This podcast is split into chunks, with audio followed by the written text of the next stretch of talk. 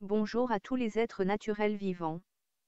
C'est à l'État, qui a créé la personne, de payer nos dettes car nous ne faisons que posséder la personne ou si nous payons alors on doit nous rendre notre fiducie de naissance.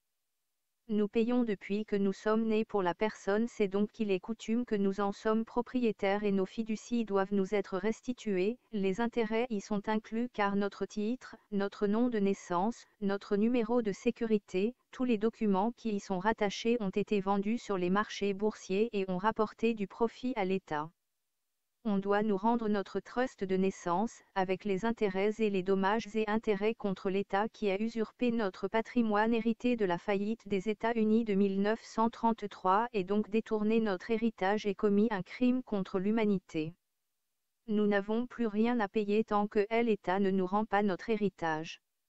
L'État ne peut pas contracter légalement avec l'homme naturel, mais ils peuvent contracter qu'avec votre fiction juridique, la personne. L'État ne peut pas appliquer légalement ses lois, les impôts et les règlements sur la vie, sur l'homme qui respire. L'État ne peut pas appliquer, par exemple, les taxes, les amendes, les règlements, l'immatriculation des véhicules etc. sur l'homme vivant qui respire, ils peuvent toutefois les appliquer à votre entité juridique Stroman. La personne juridique ne vous appartient pas, vous ne faites que la posséder, elle appartient à l'État, c'est cela la fraude du nom légal tout en majuscule, c'est une personne morale. Depuis le 6 janvier 2017 vous avez obtenu la capacité privée, vous n'avez plus le statut de public, vos comptes sont protégés et prépayés intégralement par l'obligation de paiement AMR 1000003 RA 493427653 US suivi de l'état de votre naissance vous êtes en droit d'être indemnisé contre les réclamations et les pertes par ce bon de paiement universel d'indemnité privée À bon entendeur.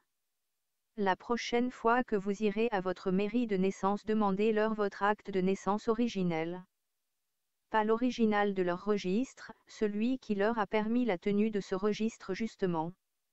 Je parie qu'ils vous diront qu'il n'existe pas pourtant c'est facile à prouver. Prenez l'acte original du registre ou même la copie conforme à l'extrait original. L'important est le corps de l'acte, partie droite des extraits à gauche c'est la partie marginale où sont transcrites les modifications. Dans la première partie du corps de l'acte, nous avons d'abord la reconnaissance de la personne morale notée l'heure d'enregistrement, première ligne après la date. En seconde partie, dressée le même jour, la déclaration de la naissance de la personne physique souvent faite pour nous les gueux, par un étranger à la famille, ce qui fait de nous un enfant trouvé. Cette déclaration de naissance provient d'une décision judiciaire donc pas la naissance réelle. Ce numéro de décision sera transcrit dans la partie marginale et donc visible sur la copie intégrale de l'extrait. Et regardez bien l'heure d'enregistrement. Pour mon cas la personne physique a été déclarée après la naissance de la personne morale ce qui est impossible car toute création de personne morale provient d'une personne physique.